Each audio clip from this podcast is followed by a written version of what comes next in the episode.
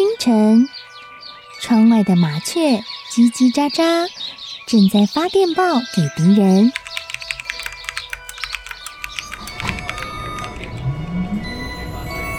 地底下的地铁，像敌人养的蛇，到处巡逻。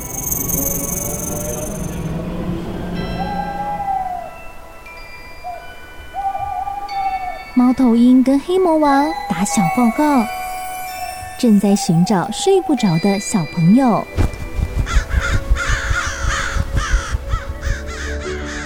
铅笔是对抗邪恶势力的宝剑。黑魔王，你出来！书包是最坚固的盾牌。小狗是最有勇气的士兵。维多叔叔和你一起守护故事里的和平。你是英勇的骑士，你是机智的公主。维多叔叔的故事欢乐车，听故事，用想象力听见我们的与众不同。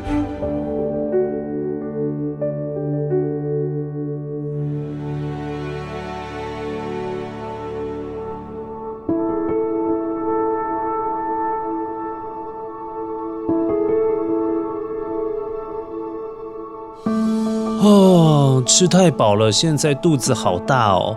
乖乖，我是维多叔叔。那你吃饱了吗？你有把饭吃光光吗？还有还有，你有很认真吃饭吗？还是说你边玩边吃？最近维多叔叔的邻居 Rita 阿姨，她有跟我说，她家的乖乖阿猫吃饭的时候都吃好慢哦，没有认真吃饭。还有其他的叔叔阿姨也都有跟维多叔叔说，乖乖们没有把饭饭吃完，哎，大家都没有很珍惜食物，哎，伤脑筋，怎么办呢？维多叔叔今天要来跟你分享一个，他是很浪费、很浪费食物的人，但是呢，他后来为什么又很珍惜手里的一碗饭呢？我们一起来听故事。不过，听故事之前，先帮维多叔叔剪一下声音面包屑。声音面包屑。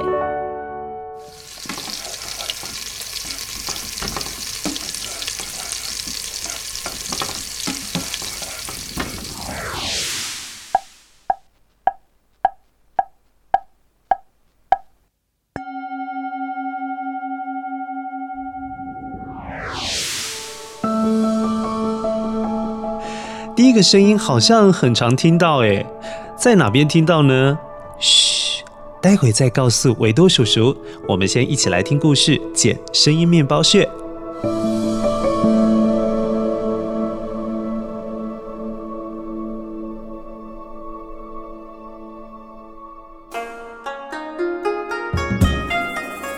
很久很久以前，在中国的明朝，有一位很有名的宰相。他的很有名，不是因为他人很好，做人很正直，做了很多好事。他的有名是因为他很坏。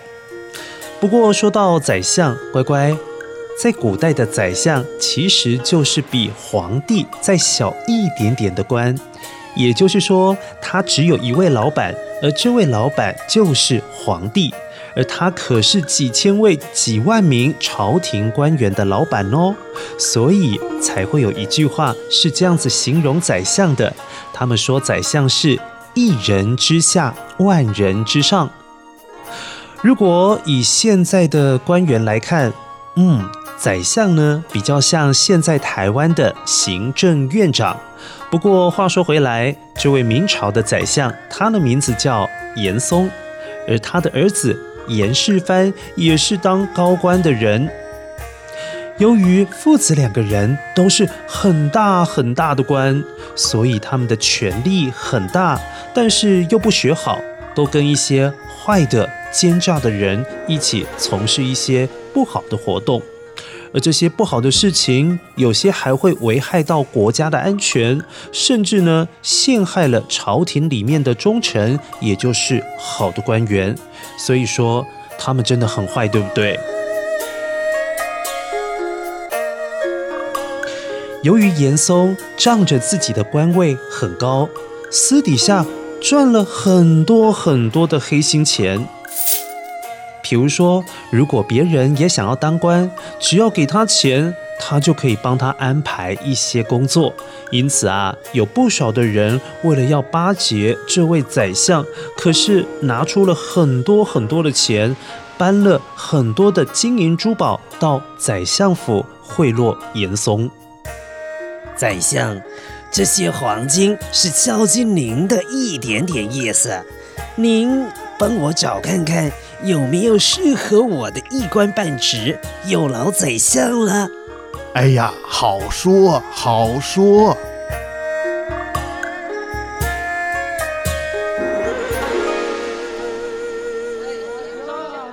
严嵩收了很多黑心钱，收的太多了，自然他的生活也过得非常的好，也非常的奢侈浪费。他自己也是一个好大喜功的人。家里面总是不停的办酒席来请客人吃饭，从早上吃到晚上，晚上又吃到深夜，有数不清的人来来去去，在他家里面吃饭、喝酒、看歌舞表演。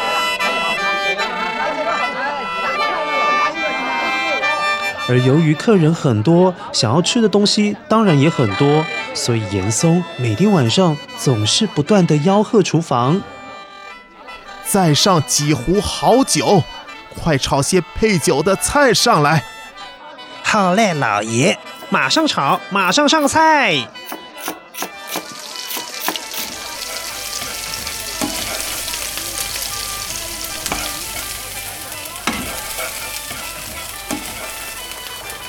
据说啊。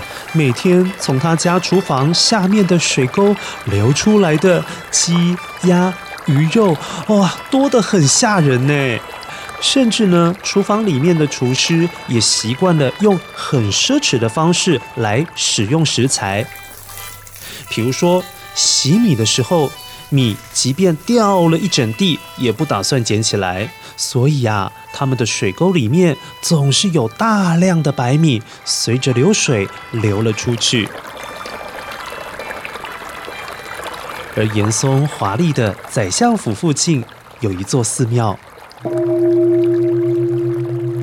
这个寺庙里面有一位老和尚，每天看着流到沟渠里面的白米，怎么总是这么多啊？心里面就觉得好可惜哦。哎呀，这些米呀，都是农夫辛勤耕作种出来的。阿弥陀佛啊！哎呀，不可浪费，不可浪费呀！于是，老和尚天天带着小和尚们到水沟旁，把白米捞起来，然后再洗干净，放在太阳下面晒干。就这样，每天捞米，每天晒米，久而久之。哇！竟然堆了一满屋子，一大包一大包的白米，你知道吗？这些数量多到够寺庙里面的和尚们吃好几个春夏秋冬都吃不完。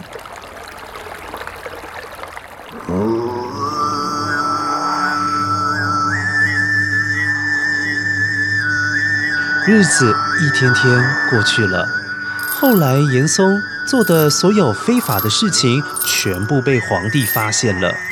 由于他的罪行很多又很严重，皇帝立刻把这名贪官严嵩除去他的职务，也就是他不能够再当官了，也没收了他所有的钱、所有的财产，还贬为平民，甚至也把严嵩的儿子严世蕃抓去砍头，好告诉天下人。贪官是不会有好下场的。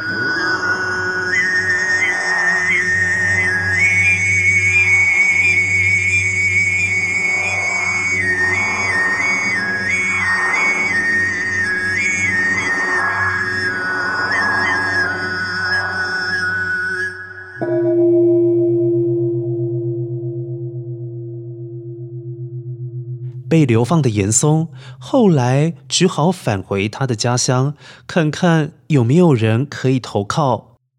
由于他当宰相的时候作恶多端，又不得人心，人缘很不好，所以失去了官位之后，根本没有人要同情他、可怜他。哎，还好，宰相府附近的那座寺庙的老和尚很慈悲，收留了严嵩。师傅，严嵩以前作恶多端，为何你还要收留他，供他饭吃啊？出家人慈悲为怀，阿弥陀佛。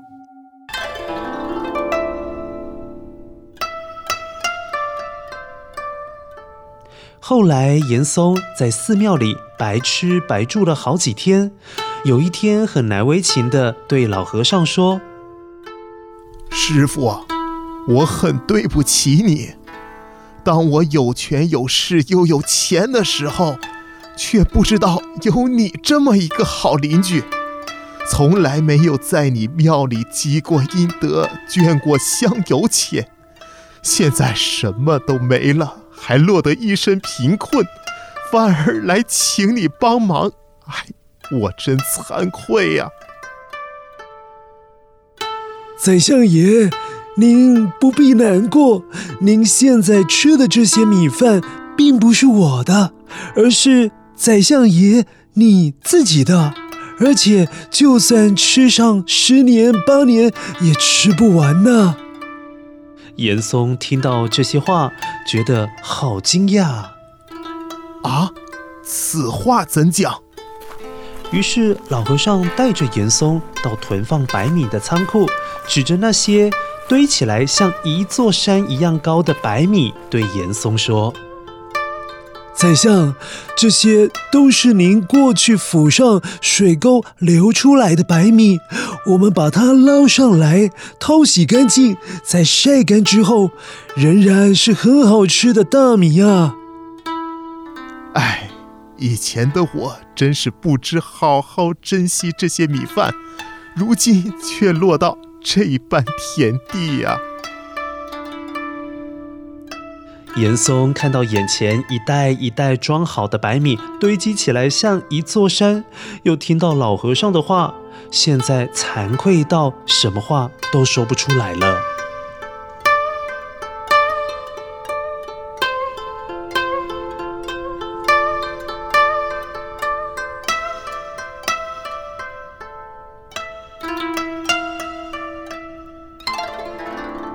乖乖，你听完这个故事之后，有没有觉得老和尚很善良？虽然严嵩是个坏蛋，也很浪费食物，但是他最后都知道手中的这一碗饭是那么样的珍贵。那乖乖，你是不是以后也要好好吃饭呢？这样子维多叔叔叫你乖乖，才不是叫假的啊！你这样子才有乖乖哦。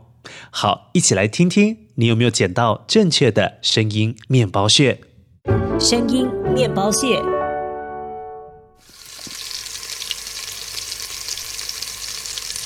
乖乖，你有没有经常听到妈妈或者是爸爸在炒菜的这个声音呢？乖乖，你喜欢吃什么样的蔬菜呢？啊？什么？你不喜欢吃青菜？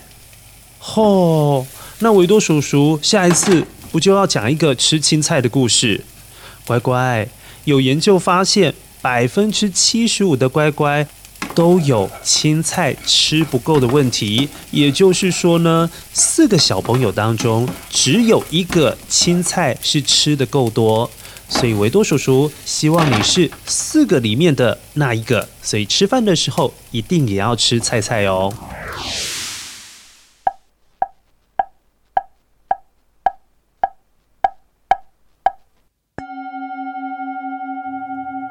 乖乖，有听过这个特别的声音吗？这是一种佛教与道教都会使用的敲击乐器，叫做木鱼，也可以叫做鱼鼓或者是木鼓。为什么要叫做木鱼呢？据说佛教的高僧看到鱼儿每天都不会闭上眼睛休息，很努力、很努力的在水里游，所以他希望鼓励所有的佛教弟子要像鱼儿这么样的努力，日夜都很努力，所以把这个乐器叫做木鱼，好好提醒所有的弟子们要认真一心向佛。